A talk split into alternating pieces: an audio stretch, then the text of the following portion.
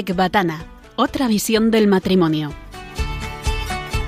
Con Aitor González y Marta Soto.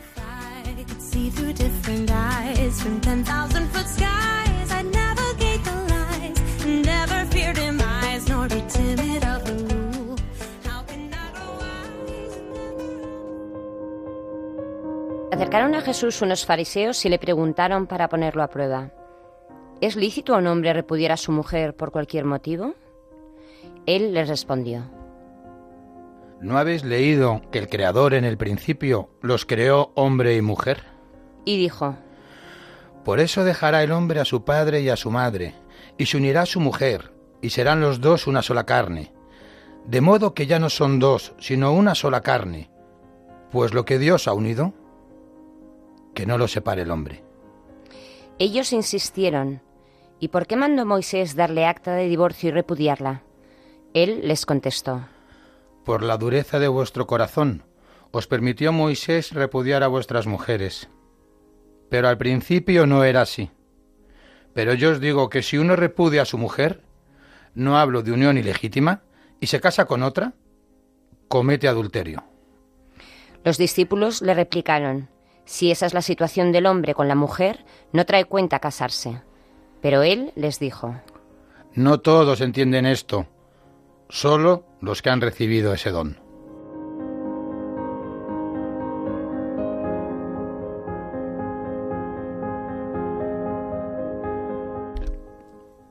Soy Aitor de Marta y yo Marta de Aitor. y estáis escuchando Ecbatana. Otra visión del matrimonio.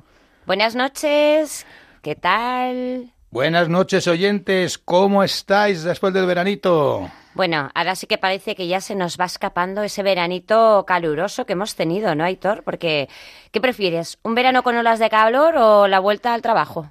Hombre, mm, si es en el norte me lo pienso, Marta, ¿eh? Pero... Pero, pues yo te digo la verdad, a mí mi trabajo me gusta mucho, o sea que, mm, vamos a ver, aunque es cierto que hay veces que dan ganas de mandarlo por ahí lejos, donde está la, la letra M, ¿eh? Eh, pues a mí la verdad que es que no me cuesta mucho la vuelta al cole, ¿qué te voy a decir? Incluso al revés, incluso te diría que soy motivado, siempre estoy motivado y con ganas, qué friki parezco, ¿no? No, que no, Motivado con nada. ganas de Eh, trabajar. De hecho, me alegro mucho que hayas dicho esto, porque, oye, nos escucha mucha más gente de la que crees, así que ten cuidadito, ¿eh? Eh, Eh, mm, con lo que dices. Bueno, sí, es cierto, ¿eh? sorpresas te da la vida, es cierto. Sí. Bueno, el pasaje del Evangelio que acabáis de escuchar en la entradilla del programa es Mateo 19, 3 al 11. Y tiene mucho que ver con la charla que nos va a dar nuestro invitado de hoy. ¿Os suena eso de al principio los creó hombre y mujer, ser una sola carne? Al principio no era así, ¿verdad, Marta? Vamos, absolutamente. Bueno, os recordamos el correo ecbatana.radiomaria.es y que podéis escuchar los podcasts del mismo en la web de Radio María, www.radiomaria.es. Bueno, pues sin más, vamos a saludar a nuestro invitado de hoy, el padre Juan Daniel Alcorlo San José, párroco de la parroquia Nuestra Señora de la Asunción de Galapagar. Buenas noches, padre. Buenas noches, Pater, ¿cómo estás? Muy bien, buenas noches amigos, gracias por la invitación. Qué alegría vernos de nuevo y tan prontito. Bueno, qué gusto, ¿eh? Eh, Sí. Lo decimos, ¿dónde hemos estado con él hace nada, Marta? Hombre, claro que sí, vamos a dar un poco de envidia. ¿Dónde? A ver. En Medjugorje. ¿Eh? ¿Qué tal? ¿Cómo, qué tal, Juan Daniel? ¿Qué tal, Medjugorje? Muy bien, ha sido estupendo. La verdad es que no, no esperaba en este año visitar este lugar que me ha sorprendido gratamente y gracias a una invitación de unos amigos de la parroquia que están en el proyecto de amor conyugal. Aníbal y Almudena, Sí, ¿no? mandamos Aprovechamos un para saludito mandarle. desde Sí, aquí para para, ellos. ellos. claro que sí. Pues como ibais a ir tantos, que al final íbamos a ser 100. Nos hacía falta un pastor. Sí, ¿Eh? no solo uno, sino dos. Alfonso Oriol también, ¿verdad? Así Que es. también le mandamos un saludo. Sí, cómo no. Oh, claro que sí, hombre. Ha sido Así- muy intenso, ¿verdad? Sí, ha sido. La verdad es que es un lugar verdaderamente lleno de gracia, ¿no? Sin duda. Maravilloso. Eh, uno va esperándolo todo y se viene con mucho, verdaderamente. Bueno. y ahí, gracias a Dios, nos hemos conocido. O Claro sea que. sí. Maravilloso. Bien conocidos, sí. Maravilloso Qué bien, qué gusto, ¿verdad? Sí. Bueno, pues sin duda vamos a dar paso al primer bloque del programa, charlando con don Juan Daniel Alcorlo, y os dejamos con la canción que él mismo ha elegido, Los Intocables, de Ennio Morricone, de la banda sonora de la película Los Intocables de Leon Ness.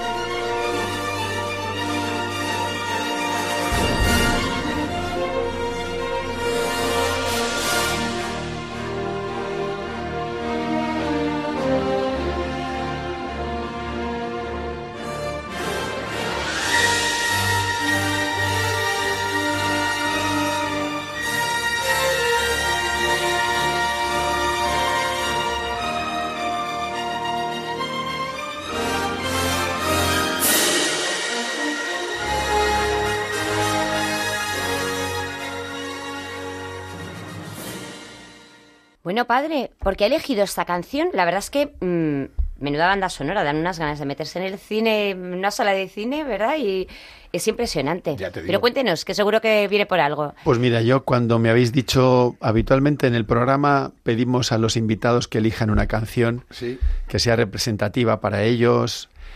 Eh, la verdad es que he tenido gran dificultad porque no sabía qué momento de mi vida elegir, ¿no? Si de la zona más, más adolescente, el momento de la conversión y el acercamiento mayor a, a la iglesia de Jesucristo, allá por los 16 años, música de montaña, eh, determinadas canciones. Y la verdad me, me he decantado por esta banda sonora de Los Intocables de Liotnés, porque fue de las primeras películas que yo vi con mayor conciencia y siguiendo la recomendación de un amigo, de mi amigo Nicolás. Sí. Esta mm, Cinema Paradiso son películas que no me canso nunca de ver. Y esta reúne la emoción de lo que significa una tarea desproporcionada, ¿no? Como era luchar contra el poder de la mafia de Alfonso Capone y cómo tiene todos los elementos esta peli, ¿no? Sin querer hacer mucho spoiler, aunque es del año 1987. Sí, bueno. Spoiler, spoiler, ahora, al que hagas spoiler, yo creo que. Me dejáis, ¿no? Que se lo tiene bien merecido, ¿no? Tenemos un amigo que igual no la ha visto, ¿eh? Bueno, que se ha perdido oye, las grandes películas. Eh, Oye, es que tenemos un amigo este verano Sí. hablando con él, no sé qué estábamos hablando de si había visto la película Top Gun Maverick, esta tal, ¿no? Y dice, no, y digo, y dice, pero es que no vi la primera, solo vi trocitos. Digo, pero tú dónde has, vi- tú dónde has vivido, alma de cántaro. Y, le, y le pregunté así, en, las plan nubes. broma, ¿eh? Sí, en las nubes, claro. Pero, no, no, pero es que le pregunté, ya de broma, digo, a ver qué va a decir. ¿Has visto Pretty Woman? Y dice, tampoco. Y digo, pero macho, si todos nos enamoramos de Julia Roberts en esa película, ¿qué me estás contando? Bueno, perdona, que, Nada. que te he cortado. Nada, por eso, que tiene, tiene realmente muchos elementos que a mí me fascinaron. De hecho, es de las películas que más he visto, que me la Sí. pongo de vez en cuando, o si aparece en la televisión, no puedo dejar de terminar de verla, aunque la haya visto ya comenzada. Primero porque no solo esta tarea desproporcionada, sino esta relación amistosa de estos cuatro agentes que, que responden a una historia real. No sé si sabéis que Sí, estos sí, intocables de Eliot Ness se les llamaba así, intocables, porque no habían sido manchados por la mafia, ¿no? Y ellos asumen esta tarea de cómo acabar con el imperio de la mafia y el imperio de Capone, ¿no? Hasta que encuentran un resquicio, ¿no? Una grieta que es eh, los impuestos y Es las verdad. cuentas Eso en negro, ¿no? Porque siguen el libro ese, el de la Efectivamente, rentabilidad y tal. esto es. Entonces, bueno, está lo que es la lucha, la justicia, el deseo del bien, está el punto familiar que tiene Elliot Ness, que no se entiende sin su esposa, su familia, ¿no? Está esta, vamos a decir, imprevista relación con Sean Connery, el agente Malone, que ya casi para retirarse, y luego viene el dramatismo de dar la vida, ¿no? Dar la vida por, por una obra buena. Y el bueno de San Judas Tadeo, que dice en la peli, que es el patrón de los, de los policías y Sí. de, de aquellos que, que- que se dejan proteger ante causas también imposibles, ¿no? O sea que, y luego magnífica la, La música, La Ennio Morricone, un gran maestro, y vamos, es siempre emocionante. Yo, con tantas escenas tan múltiples que ya conocéis, seguro que todos. Y además añadiría la comunidad, ¿no? Porque al final forman ellos esa comunidad Claro. tan importante que es Sí. hoy en día, ¿no? Vivir de una comunidad Sí. y participar en una comunidad. Sí. Al final, ¿no? En- Sí, oye, y, y- y- y es que además hay uno de ellos, quiero recordar, ¿eh? Corrígeme, Juan Daniel, si me equivoco, que uno, porque has dicho dar la vida, es que uno da la vida, uno muere, creo que es Sí. en el ascensor, ¿no? Dos. Son dos, los que mueren, sí. Dos mueren. Yo me acuerdo uno en, en el ascensor que Sí, van a- uno, uno así, el más bajito. Sí. ¿eh? Este muere impensablemente en el ascensor. Y hay otro que van a buscarle ¿no? a su casa Ah, eso no me acordaba. y, y muere ahí. Bueno, ya Y es el que muere con la, eh, en su mano, tiene la medalla de San Judas. Ah, que, joder, claro, Sí, eh, se Ya enclavado, tenemos ¿eh? plan para este fin de semana y todo. ya, es- oh, yo ya la he visto, ¿eh? pero la veo Pero otra vez en acuerdo- can- A mí me sí, encanta pero la a mí se me ha olvidado parte, porque como tengo Pues merece la pez- pena. Y luego lo más emocionante es mm, que ve la foto que se hicieron juntos, el Ness, atrás, ¿no? Sí. el protagonista, ¿no? Y recuerda la belleza de una vida así dada, ¿no? O sea, no- ya no se entienden sin lo que han vivido juntos y que lo más interesante no es que hayan salvado la contabilidad ni se ni hayan salvado de la, de la mafia a Chicago y, y, la sociedad, sino la grandeza de esta relación, ¿no? La grandeza de esta relación tan verdadera, tan única. Maravilloso. Marta, eh, otra obra de arte, es decir, eh, si es que siempre lo decimos, que esto de las canciones y de las explicaciones es para hacer un programa solo con las canciones, ¿verdad? Y con las explicaciones que nos dan los invitados. Es impresionante. Bueno, pues en el siguiente bloque del programa vamos a hablar de las promesas matrimoniales, pero mm, ahora cuéntanos tú, ¿los sacerdotes habéis hecho promesas matrimoniales? ¿Cuáles son? ¿Y son con la iglesia? Imagino. Cuando os ordenáis, que, que, ¿qué pasa, no? ¿Qué pasa? Oye, que, que, tendréis unas obligaciones y unas promesas, ¿no? Sí. Igual que nosotros. O... Sin duda ninguna. Ah, bueno. ¿Qué creéis que son las diez promesas vosotros? Esto no es justo, padre. De hecho, las promesas esenciales las hacemos eh, el día de nuestro bautismo. Las hacen por nosotros, nuestros padres, ¿no? Y luego nosotros cada, cada año renovamos esas promesas matrimoniales, las renovamos en, en la vigilia pascual, ¿no? Rezamos el credo, renovamos las promesas y renunciamos a Satanás y a sus obras, ¿no? Bueno, el sacerdote eh, hace promesas, no hace votos propiamente, ¿no? Promete obediencia y respeto al, obispo, a la autoridad, a él y a sus sucesores. Eh, esta obediencia que significa depender, depender de, de, Cristo en la modalidad que Cristo nos ofrece a nosotros, que es la de los obispos, ¿no? Como a todo el pueblo de Dios, en un sentido, ¿no? Esta promesa de, este deseo de, vivir también sobriamente, no hacemos una, una promesa ni un voto de, pobreza en realidad, pero todo está encaminado a que nuestra casa y nuestro estilo de vida no aleje en ningún momento al más necesitado, ¿no? Ah, pues mira, eh, fíjate, yo siempre había entendido, o a lo mejor se habla de forma coloquial, dice, tienen voto de... Sí, ¿no? Este es un lenguaje que se usa fundamentalmente. Voto es un deseo, un deseo para siempre, ¿no? Los votos estrictamente, técnicamente, los hacen los religiosos, ¿no? las personas consagradas. Ah, muy bien, vale. Los sacerdotes hacemos promesas de obediencia, promesas de celibato, de virginidad, ¿no? y el deseo de tener una vida eh, sencilla y asequible para cualquiera. ¿no? Vale, como ya me vas conociendo, voy a, eh, voy a ir tirando ya, haciendo preguntitas. ¿Hay alguna diferencia? ¿Qué es más, promesa o voto? ¿O es que es completamente distinto o uno tiene más pues mira, eh, para cada uno que recibe este don es igualmente importante. Porque el gran problema de la vida es responder a Jesús, ¿no? Responder a Cristo. Cada, vosotros y yo tenemos el mismo problema. Nosotros hemos sido llamados por Jesucristo, hemos sido llamados a la vida, hemos sido llamados a la fe, y el único problema que tenemos nosotros en la vida es responderle a Él. Por eso cuando el Señor a cada uno de nosotros nos da un don, nos da una llamada, nos, nos, nos configura de determinada manera, es tan importante que el religioso o la religiosa cumpla su voto, como tan importante que yo viva mi promesa de obediencia, de celibato, como tan importante que vosotros viváis también vuestros, vuestros compromisos matrimoniales, las promesas matrimoniales que hacéis y que hoy... Da igual cómo se llame, al fin y al cabo es Claro, o sea, no hay, no hay una... Porque lo importante en nuestra vida no es exactamente qué vocación, sino vivir la vida como vocación, ¿no? y luego en lo concreto, en lo concreto ser fieles a lo que hemos recibido. Perfecto. Oye, eh, Juan Daniel. ya te voy conociendo. Ya, bien. Pues ahí va otra, ¿no? te apellidas San José. Sí. ¿Eh? ¿Eh? no te voy a hacer la pregunta típica de ¿te pareces en algo a San José? Porque ya sé la respuesta. Ya en me nada, conoces. En nada. Oye, oye, perdona. que no, que no, es broma, es broma. De hecho, eso es lo que él respondería Seguro. por ser humilde. Seguro. Eso, estoy convencido. Bueno, no, ahora en serio. Eh, como te pidas San José, ¿qué destacarías tú de San José en su faceta de esposo? ¿Qué es lo que más te llama la atención de San José como esposo, ya que estamos en un programa de matrimonios? A mí lo que más me entusiasma de San José es la mirada que él tiene sobre la Virgen María después del sueño.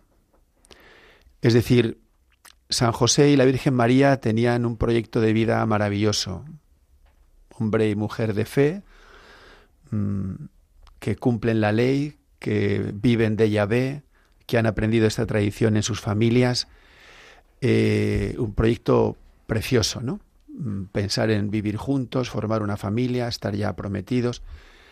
Pero a mí me encanta, eh, me parece, vamos, y, y vuelvo muchas veces a ese momento, es cuando el Señor le dice, no temas de recibir a María como esposa, porque a San José se le pone a prueba. Es que es de, es que es Sí. de locos, ¿no? O sea, Sí, o sea, San José no ha recibido la inmaculada concepción de su vida, es un hombre de fe, pero nuestra fe también se pone a prueba constantemente, ¿no?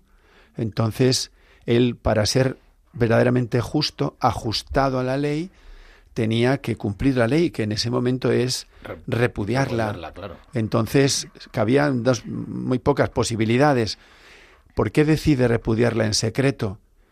Primero, para que inmediatamente no, se, no, no sea un escándalo para ella ni un mal para ella. Es verdad que al cabo de nueve meses tendría que declarar la mercancía, ¿no? Y esta es la gran dificultad. Por una parte, quiero ser fiel a Dios. Por otra parte, ¿cómo puedo hacer para cumplir esta relación con Dios haciendo lo que Dios me dice, ¿no? Por eso cuando en el sueño le dice, no tengas miedo, la mirada sobre la Virgen de San José es nueva, porque ya no es la pretensión bonita de enamorarme de una mujer, ¿no? sino que es que ahora la recibo como un regalo del cielo. Oye, eh, Marta, transforma. qué pasada. Hago una pregunta en plan, ¿eh? así para hacer broma y para tal, y menuda respuesta más bonita. No. No te preocupes, El sueño, ¿eh? no te preocupes que voy a romper todo el encanto. A ver, a ver. a ver. Fijaos lo que voy a preguntar, súper profundo y teológico. Uf, ¿Se puede ser del Real Madrid y buen sacerdote? pues está claro. echando una miradita. Mira, yo os voy Es- a- yo- es que hay cosas que veo complicadas. No sé, ahora Sí. dinos tú. O Mira, sea, yo tengo una, una anécdota de mis primeros años sacerdotales, que estoy allí por unos pueblos de la provincia de, de Toledo, y estaba de copárroco en Puente del Arzobispo, Azután, Navalmoralejo, y tenía un compañero en otro pueblito que se llamaba Valdeverdeja, don Martín, más alto que yo, y en unas fiestas de Valdeverdeja, eh, eh, San Blas, recuerdo perfectamente, ¿sí? Que pregunta el monaguillo, usted, don Martín, don Martín, tirándole de la, casulla, de la casulla, estábamos para salir, usted, don Martín, mirando hacia el otro, ¿usted de, de- de qué equipo es? Y él, que tenía una voz muy potente, le mira al monaguillo y le dice, del Madrid, hijo, como Dios manda. Hemos de aclarar que es que don Juan, Man- Juan Daniel, perdón, Sí. es del Real Madrid Bueno. a muerte. o sea, Bueno, sí, pero tampoco... Bueno, bueno, en otro, en otro Soy- programa nos contará su secreto. Lo digo porque igual alguien- Esto ahora vamos a dejarlo, por si en otro programa nos lo Por contará. si alguien no entendía la pregunta, que era a modo Claro, de Marta. broma. Bueno, es que yo de hecho eh, eh, hago una llamada ¿eh? a los feligreses o parroquianos de Sí. la parroquia eh, De Galapagar. de Galapagar, Nuestra Señora de la Asunción, que no sean del Madrid, que se cambien a la parroquia de al lado. No, no, no. por La verdad es que me llevo bien con todos. ¿Te quedarías ¿eh? solo o no? Realmente, no, no, no, no, es motivo de dificultad. esto. Todos somos No. del mismo equipo, que, es el de arriba. Claro, eso es. Aquí no se pide el carné ni la afiliación deportiva, ¿no? Hay algo más Aquí importante que una nos une, familia, efectivamente. Claro que sí. Pero bueno, esto está bien para...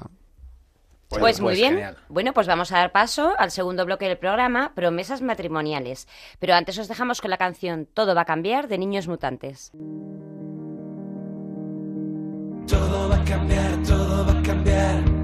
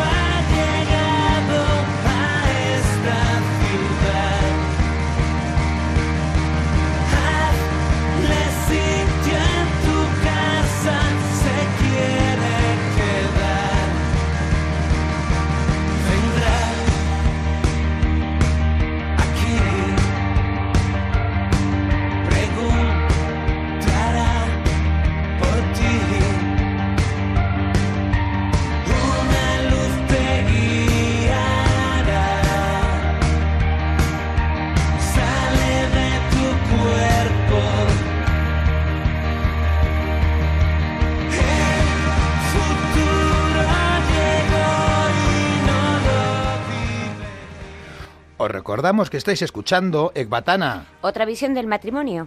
Y hoy tenemos como invitado al sacerdote don Juan Daniel Alcorlo San José, Párroco de la parroquia Nuestra Señora de la Asunción de Galapagar. que viene a hablarnos de las promesas matrimoniales. En la entradilla del programa, Mateo 19, del 3 al 11, los fariseos se le acercaron a Jesús y le preguntaron que si era lícito que un hombre se divorciara de su mujer por cualquier causa. Y vamos a ver, vamos a ver. hoy en día, pues como que nos seguimos planteando esta misma pregunta, ¿no? ¿Hasta cuándo, no? ¿Y cuánto tengo que aguantar? Eh, pues por desgracia, una triste pregunta, pues que es signo, ¿no, padre, de la desesperanza y de la mediocridad del mundo actual, que es que hoy en día presupone, oye, que el amor no puede durar. Mm, mm, que pues que da por hecho que existe una causa para romperlo y, y- y ya, fijémonos, esta, esta sociedad solo cuestiona eh, eh, si esta causa es grande o, o pequeña para romper el matrimonio, por lo cual ya hemos caído en la misma trampa, ¿no? Él les respondió ¿Acaso no han leído que al principio el Creador, hombre y mujer, los creó? y agregó, Por esto el hombre dejará a su padre y a su madre, y se unirá a su mujer, y los dos serán una sola carne. Así que ya no son dos, sino una sola carne. Por tanto, lo que Dios ha unido, que no lo separe el hombre. Vamos a ver, en, eh, aquí en esto, mm, lo que interpretamos es que Cristo, pues, no se deja engañar, ¿no? Eh, eh, eh, y nos propone, pues, una mirada nueva, rechaza el plano, digamos, impuesto por nosotros, que en este caso serían los fariseos, ¿no? Y Cristo va, pues, como siempre, va un pasito más allá y nos dice que esto es súper importante, esto es fundamental, porque esto aquí esto es como que le da, que le pone, es una forma normativa, ¿no? Que es Dios lo ha unido. Entonces ya no habla de la constancia y de la fidelidad de los esposos, eh, pues él conoce muy bien la fragilidad que tenemos, ¿no? Eh, eh, los esposos. Lo que dice es que es él quien lo hace, no nosotros.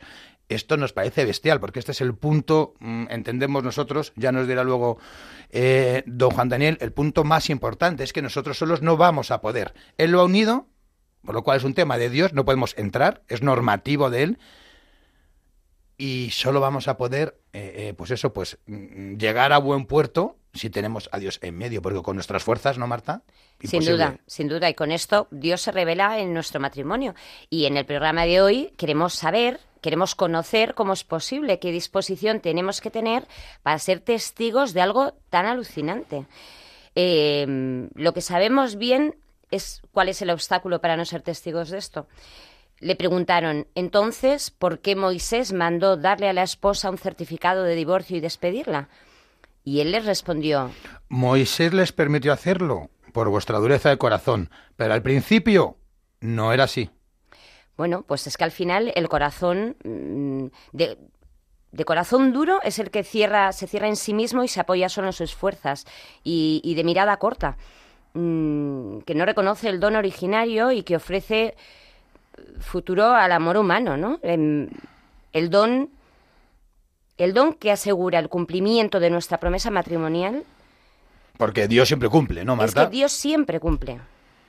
Bueno, padre de don Juan Daniel, no sé si me he liado, me he explicado bien. Bueno, yo creo lo que, más o menos, decir. oye, tenemos que, que no sé si me, si me he explicado bien del todo.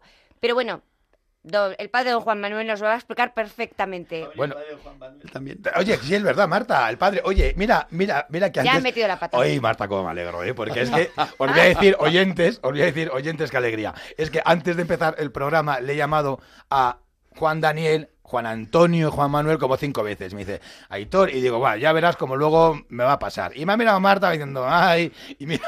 Y mira, bueno, que estamos aquí con don Juan Daniel y con don Juan Manuel, que es su hermano gemelo. Hermanos, eh, esto que hemos dicho, esto del matrimonio y de las promesas matrimoniales, es de locos. Eh, sabemos lo que hacemos cuando las hacemos. Claro, ¿qué nos prometemos cuando nos casamos? Iba a decir todo tuyo, Marta, ya digo todo vuestro, Juan Daniel, Juan Manuel. eh. Bueno, lo que da gusto es que sea una conversación Ay. con vosotros tan estupenda, tan tan verdadera, ¿no? Que estamos aquí no simplemente porque seamos profesionales En de la salita- radio. En la salita de casa, estamos, Estamos en nuestro en el salón, salón tomando casa, algo. Bueno, es una pregunta muy interesante, ¿no? Porque me voy a centrar fundamentalmente en el consentimiento que se dan los esposos el día de su boda, ¿no? La primera gran cuestión es eh, comprender si es razonable prometer en este, en este mundo, ¿no? Cuando a uno le invitan a una boda, yo a veces lo digo también eh, a los amigos a los que caso o, o la gente en la parroquia, yo comienzo dándoles las gracias porque encontrar el espectáculo de dos personas que se prometen fidelidad es un bien escaso en este momento, ¿no? Es decir, que fijaos cómo incluso socarronamente yo le digo a la gente, digo, seguro que hay muchos amigos vuestros que están aquí en la nave de la iglesia que, van a decir- que os habrán dicho, pero ¿dónde vais? Pero si estáis bien como estáis, ¿no? Pe- pe- pero ¿para qué más papeles? ¿Para qué más? Vamos, una cosa es muy común, ¿no?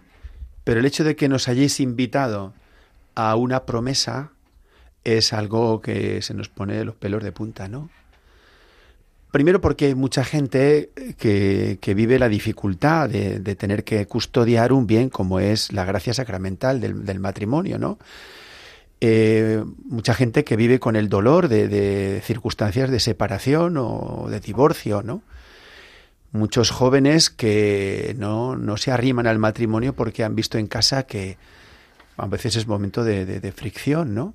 Incluso entre nuestras propias familias cristianas, ¿no? Es decir, que, que seamos cristianos y que nos hayamos casado con con conciencia no significa que esté todo hecho, sino que uno tiene que. Vivirlo y pedi- pedir esta gracia cada día, ¿no? Entonces, la gran cuestión cuando llega un- unos novios, o la gran primera pregunta de un cursillo de novios es, ¿es razonable casarse? ¿No? Estaba escribiendo eso, perdona. Juan Daniel, justamente está bueno, e- es que cuando nos casamos sabemos dónde vamos a entrar. Es razonable justamente para hacerte esta Claro, la, la pregunta es si, si es contrario o no a nuestra razón, porque a la gente hoy le parece una locura casarse, ¿no? ¿Y cómo disciernes eso? Es que, claro, es muy fácil decirlo, pero si te pones en alguien de 25, 30 o cuando sea, Claro. ¿y ¿cómo haces ese discernimiento? Es Pues, que, claro, pues esa es una dificultad grande Digo- que tiene el mundo de hoy, ¿no? El sujeto, el yo, hoy en día es bastante más débil que años atrás, ¿no? Digamos que las grandes evidencias que nos han sostenido durante años o siglos decaen. Claro, hoy en día quizá no son ni conscientes de que debe haber ese Claro, discernimiento. efectivamente.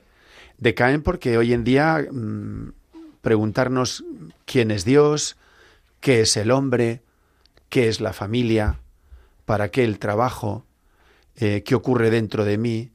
Hay tantas respuestas y tantos gustos, tantas preferencias, que no podemos decir las cosas son así. O sea, nosotros sí hemos recibido esta luz y esta verdad ¿no? de, la, de, de parte de Cristo y de la Iglesia. ¿no? Bueno, yo con retardo, ¿eh? Porque yo me casé, pero hasta los 44 años no me empecé a hacer esas preguntas. Bueno. O sea, si te, si te digo Bueno, la verdad. no, pero Yo- es que- Yo fui con un, con un poco de retardo. Pero no, pero es que a, a cada uno de nosotros eh, el Señor llega cuando estamos eh, a tiro, digamos así, valga la expresión, ¿no?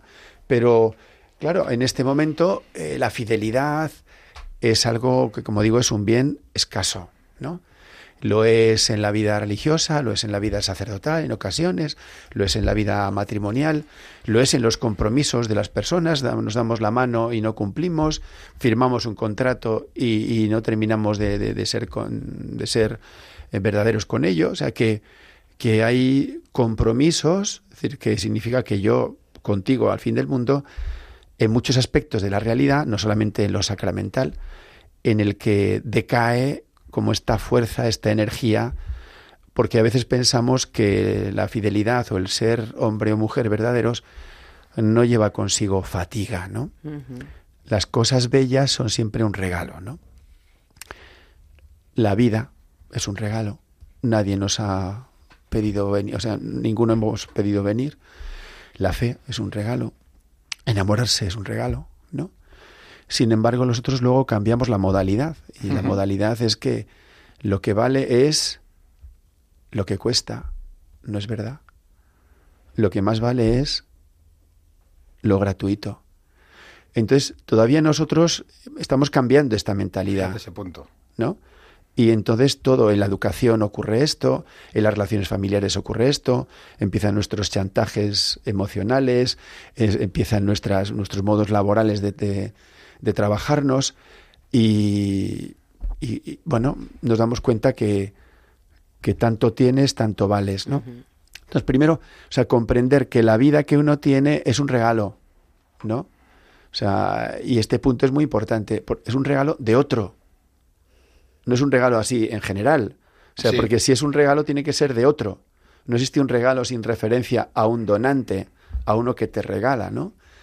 Y esta ha bajado tanto este nivel, digamos, de nuestro modo de afrontar la realidad que las cosas las hacemos nuestras, valga la expresión, porque nos da la gana, porque, porque sí. porque sí, ¿no? Y no buscamos quién Nos es el... Ya lo dice el anuncio, El ¿no? Porque yo lo valgo. Como yo lo valgo, pues entonces se me debe, ¿no? Sí. Cuántas cosas en la, en la tarea educativa de los hijos, ¿no? Que a quienes hemos dado todas las cosas, que, que no experimentan tampoco esta fatiga de tener que, pues, claro, al final uno va haciéndose verdaderamente como más dueño de su propia vida. No te necesito, no necesito a otro. ¿Por qué me va a necesitar otro, no? O sea que el primer punto es que nos acercamos a la realidad, primero con un sujeto que cada vez es más débil, que en la tarea educativa pues no incide no ya solo en los conocimientos de matemáticas, conocimiento del medio y todas estas cosas que son necesarias, Sí. sino en un conocimiento propio, ¿no? ¿Quién soy? ¿Cuáles son mis preguntas? ¿no?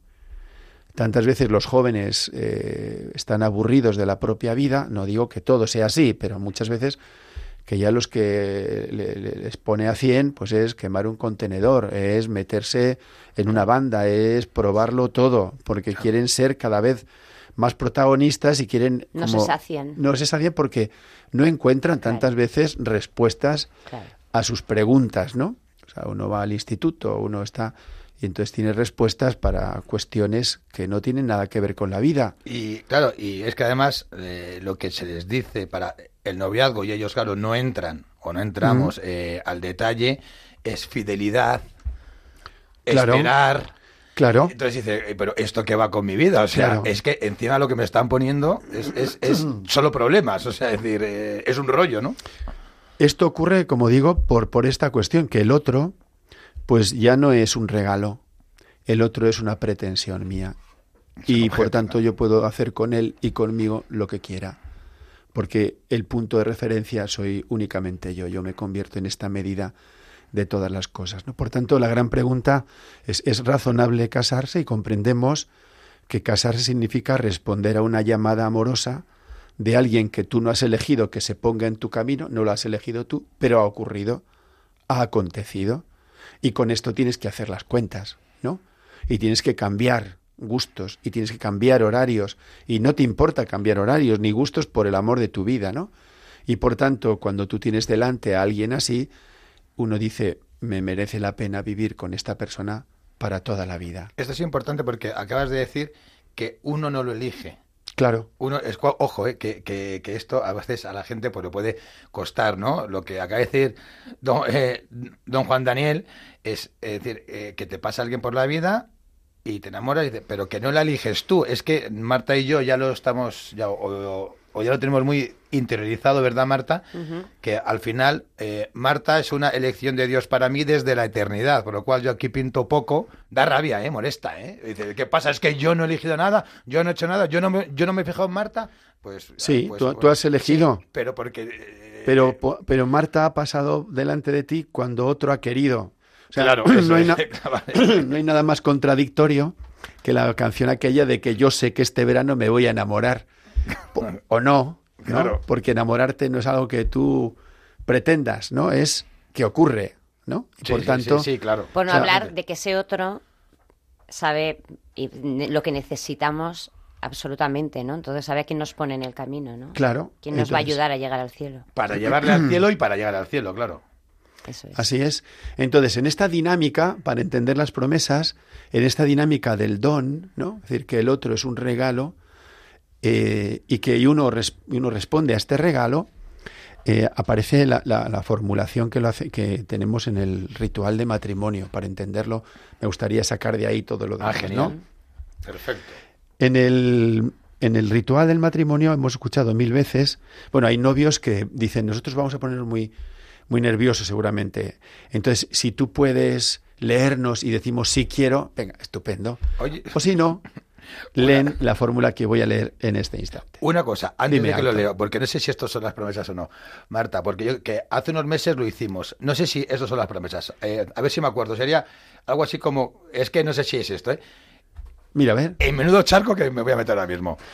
Yo, Aitor, eh, me declaro a ti, Marta, ante Dios Esa es una nueva y prometo versión. serte fiel. No, Sí. no, oye, Se te por ha olvidado en, en las cosa. alegrías, en las- con la ayuda de Dios. Yo, Aitor, eh, me, me concedo a ti, no. Yo, Aitor, me entrego a ti, Marta. eh, Y ante Dios. Va muy bien. y ante Dios, co- eh, con, la ayuda de Dios, y prometo serte fiel en las alegrías, en las penas, en la salud y en la enfermedad. ¿Tiene, tiene, tiene que ver o no? Tiene algo que ver, sí. Bueno, es que se supone que hace no mucho lo he dicho y ya Las veo has- que ya estoy fallando. las has renovado. Renovado, pero ya estaba fallando. he dicho. Pero nos falta la primera parte. Perdona, ¿eh? ahora ya sí, léelos, perdona. Es que era Vaya. para ver si lo hacía bien o no, si me acordaba o...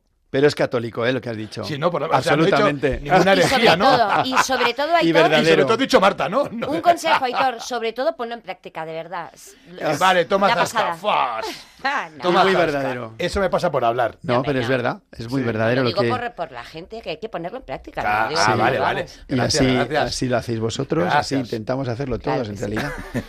Dice el texto, yo, Aitor, vamos a decir así, te recibo a ti, Marta, como esposa, y me entrego a ti, y prometo, estas son las promesas, prometo serte fiel en la prosperidad y en la adversidad, en la salud y en la enfermedad, y así amarte y respetarte todos los días de mi vida. Amén. Así. Amén. Sí quiero. Sí, ya lo has dicho, ¿no? La primera parte que no has dicho, pero que está implícito en lo que has dicho por el amor que pones en ello, es yo te recibo a ti. Es decir, la dinámica del don que ocurre en las relaciones humanas, en la realidad, ¿no? Se santifica, es signo de esta presencia de Cristo. Yo te recibo a ti. Esto tendría que ser lo que uno hace todos los días, cuando se levanta por la mañana, cuando os miráis, cuando hacéis algo juntos, cuando educáis a vuestros hijos. Yo te recibo a ti, tú no eres mía, tú eres hoy de nuevo un regalo del cielo. Cuando esto se olvida, Sí. entonces uno empieza a pretender sobre el otro. Y pretender sobre el otro es que sea como yo quiero. Le pongo el tazón y le recorto el flequillo. Le pongo la plantilla para que yo pueda, ¿no? A, a mi Totalmente. forma. Pero si yo te recibo como un regalo del cielo, entonces la fidelidad es posible. Porque ya no es una cuestión meramente mía, ¿no? ¿Qué es lo que ha hecho la Virgen María, ¿no? Ha sido recibir una promesa, recibir el Espíritu Santo, dejarse querer es lo que ha hecho la Virgen. Se le ha mendigado un sí, ¿no? Y la Virgen ha dicho, sí, hágase. Y este yo te recibo a ti es la clave de la posibilidad de una promesa. Porque una promesa solo lo puede hacer el hombre y Dios. Solo el hombre y Dios pueden prometer. Nadie más puede prometer. Y porque Dios se ha, pro- se ha comprometido con nosotros, nos hace capaces a nosotros de comprometernos, prometernos mutuamente entre nosotros, ¿no? Pero hay algo precioso, ¿no? Porque yo te recibo, fijaos que esto Es impresionante. Solo puede cumplirlo Dios. Es decir, imaginaos, vosotros os queréis mucho, ¿no? Por lo que yo he visto en estos días, que nos conocemos desde el día 21 de agosto, ¿no? Mira qué sonrisita hemos puesto los dos, ¿eh?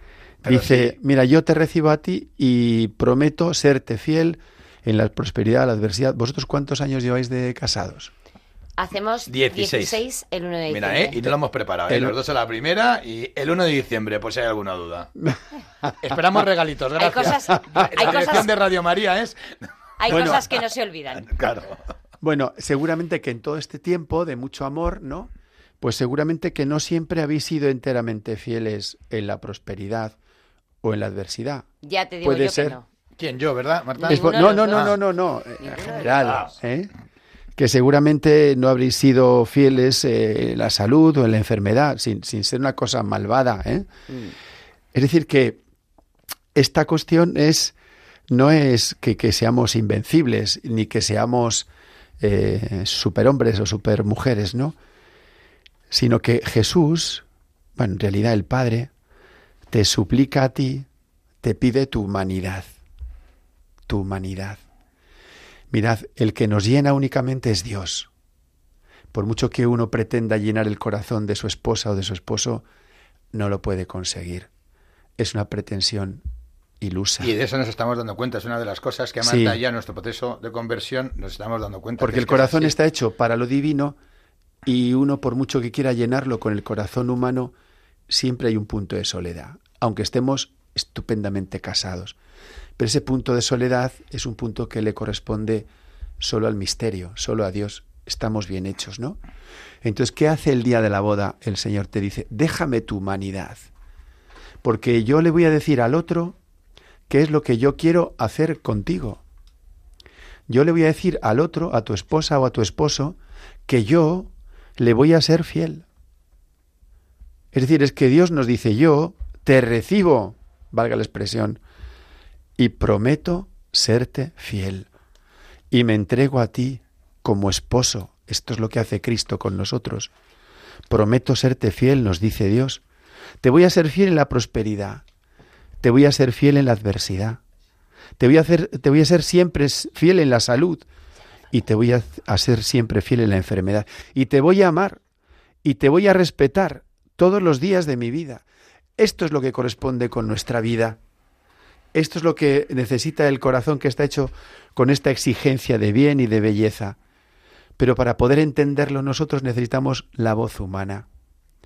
Por eso, y este es el signo Bien. del sacramento, para que tú entiendas lo que Dios quiere hacer contigo, te pone este signo. Tú eres signo de Cristo, presencia de Cristo, que es el que te promete su fidelidad. Por eso 25 años de matrimonio, 16, 17, 50, no son más que la respuesta fiel nuestra a una fidelidad previa, fundante, que es la fidelidad de Dios con nosotros, ¿no? Nosotros podremos irnos, distraernos, no ser conscientes, pecar, pero Él permanecerá fiel. Puede serme el signo que tengo delante mi esposa o mi esposo, me puede fallar. Es lógico que me falle, es natural que no me pueda llenar o que incluso se pueda distraer, pero el Señor no me abandona, sea cual sea mi circunstancia, porque prosperidad, adversidad, salud o enfermedad vienen siempre, valga la expresión, con este reverso que es Cristo, ¿no? No hay nada que nos ocurra que no esté preñado de Cristo, ¿no? Y por tanto, en todo momento, yo siempre puedo decirle que sí. No tengo yo que poner a Cristo en las cosas, sino que las cosas ya vienen bañadas, Puestas por Cristo. puestas, sostenidas por Cristo, y Él en la enfermedad es el primero que está, en la salud es el primero que está, en la adversidad es el primero que está. Que podéis deciros esto cada día es algo grande, desproporcionado, maravilloso, ¿no? Un Claro. don, un milagro. De ahí tan importante. ¿no? El poner a, a- a Dios en nuestro matrimonio, que, pues sí, muchas veces nos casamos por la iglesia, pero no somos él, conscientes. ¿no? Él está, los que nos vamos somos nosotros, Eh, sí, ¿no? efectivamente. Que a veces uno dice, voy a poner a Dios en el centro de mi vida. Claro.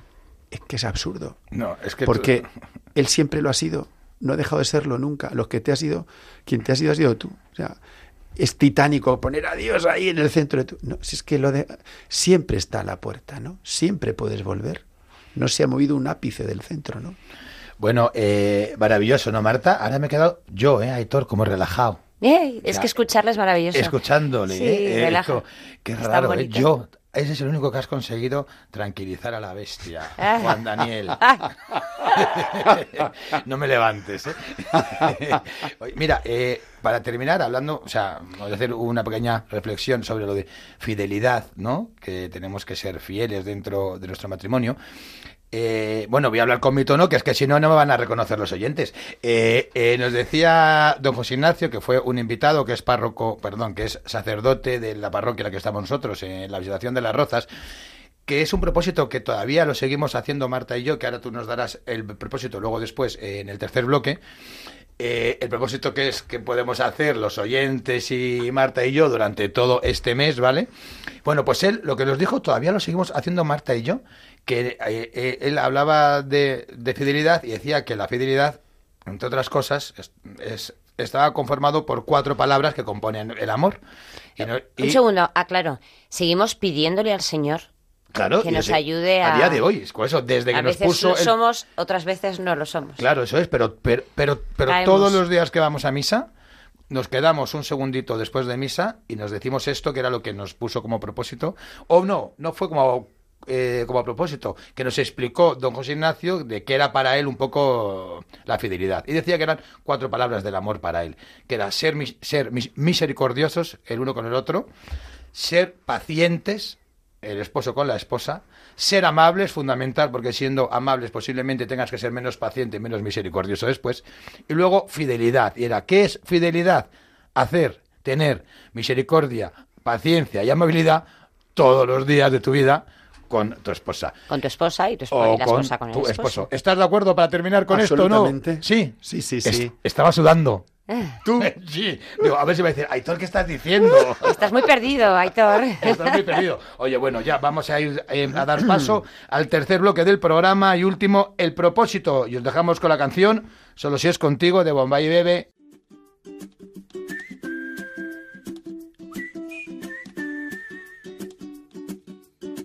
Tú me haces diferente simplemente con el solo hecho de existir.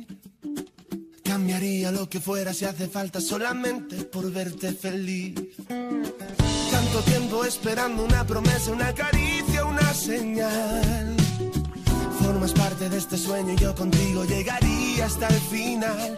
Te juro que nada puede ir mejor, solo si es contigo porque esta vida me lo enseñó. Ya ves, te necesito contigo, recorrería el mundo entero contigo. Me pasaría todo el tiempo mirando el firmamento y con tus dedos tapando el sol. Solo si es contigo, me perdería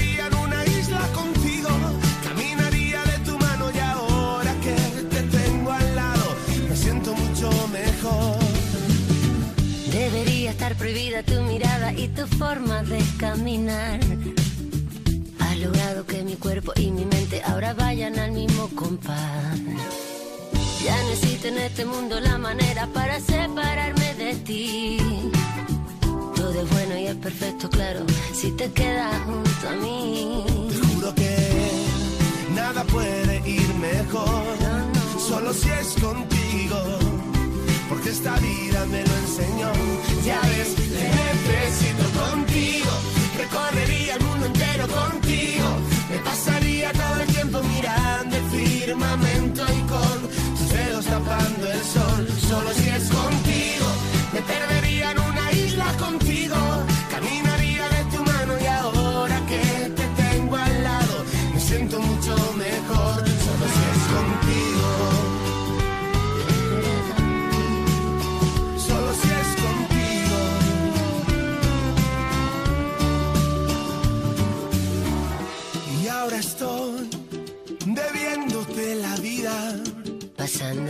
desapercibida mi manera de sufrir.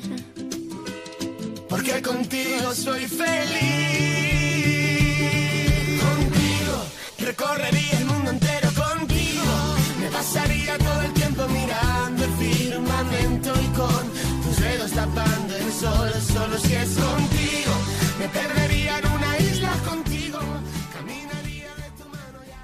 Bueno, el propósito que nos marcaron los últimos invitados, Carlos Trigo y Anabel Tobar, fue pedirse perdón antes de que acabe el día. Bueno, don Juan Daniel, eh, ¿qué nos tienes preparado para trabajar mm, este mes? Porque aunque nos conocemos poco, pero muy intensamente, ya hemos dicho por qué, me espero cualquier cosa. A ver qué nos vas a poner a Marta, a mí y a los oyentes. algo apasionante. Seguro que sí. Sí, Mira, a mí hace años escuché mm, una pregunta de un seminarista a un sacerdote venerable que le decía, mm, oiga, dígame qué, qué- qué necesito para, para ser sacerdote, ¿no? Y le contestó, sé verdaderamente un hombre. Esto es lo que yo os invito, que seáis verdaderamente hombres y mujeres unidos por este sacramento. ¿Qué significa eso? Amad las cosas que tenéis delante. Haced las cuentas con las cosas que os pasan. No recortéis nada, habladlo todo. Incluye pedirse perdón, mirar juntos, rezar, vivir los sacramentos, pero sobre todo lo que ocurre en vuestro corazón. No hay nada que sea neutro en nosotros. Mm, Todo sirve para decir sí a Cristo, ¿no? Y a veces uno piensa que recortando la humanidad vamos a ser más felices. No, el Señor ha traído nuestra, nos ha dado una humanidad que está hecha para lo divino. Así expande nuestra humanidad. Por tanto, que viváis todo con intensidad. Cada fragmento de tiempo es una ocasión para decir sí a Cristo. Eh, maravilloso. Hay veces, eh, padre, que yo suelo repetir el propósito que nos han puesto los invitados. Lo suelo repetir ahora, ¿vale? Sí. Palabra, yo me he quedado con la copla 100%. Me sería complicado repetirla porque has dicho muchas cosas y, y- y con mucho pozo. De hecho, o sea, os aconsejamos, oye, que podéis escuchar los podcasts, ¿eh? Para poder refrescar este propósito eh, eh, en una a frase diario. que seamos verdaderos hombres Hombres. y verdaderas mujeres. Yo hombre y tu mujer, ¿no? Que en el Digo yo. fondo es ser verdaderamente matrimonio, Eso es. ¿no? Eso es, Eso oye, es. pues nada. Eh, padre don Juan Daniel Alcorco San José, párroco de la parroquia Nuestra Señora de la Asunción de Galapagar. Muchísimas gracias por acompañarnos Encantado. en este ratito en el salón de casa y hablarnos de las promesas matrimoniales. Oye, qué pasada contar contigo. Qué bonito. Pues bendito sea Dios. Oye, Juan Daniel, qué y para mí un regalo poder compartir con vosotros otra cosa que jamás para habría todos podido pensar. nosotros, A ver, todos a, ver qué nos tiene preparado el señor, porque esto ha sido intenso, ¿eh? Mm. Primer toma de contacto Medjugorje, segunda programa Radio María. ¿Qué nos pasará la semana que viene? La vida eterna. Está- Oye, hombre, yo, hombre, yo sé que él es sacerdote, que yo sí, Sin que la quiero. Sí. Pero si la puedo conocer dentro de unos días más tarde, No, no, la semana sí. que viene, ah, Sí. que ya está aquí. Claro. ¿no? ¡A contra! Que no te enteras, eterna. hombre. Sí, pero es que no me entero, Marta, no me entero de nada. Bueno, pues os recordamos que podéis escuchar el podcast de este programa y de los anteriores en la web de Radio María, www.radiomaria.es. Y lo que hemos dicho, si queréis hacernos algún comentario o queréis que respondamos, pues cualquier duda, podéis enviarnos un email al correo, importante, ecbatana@radiomaria.es. Os dejamos con los informativos de Radio María Buenas noches. y mejor fin de semana. Chao, chao. Adiós, padre. Adiós, buenas noches a todos. Gracias.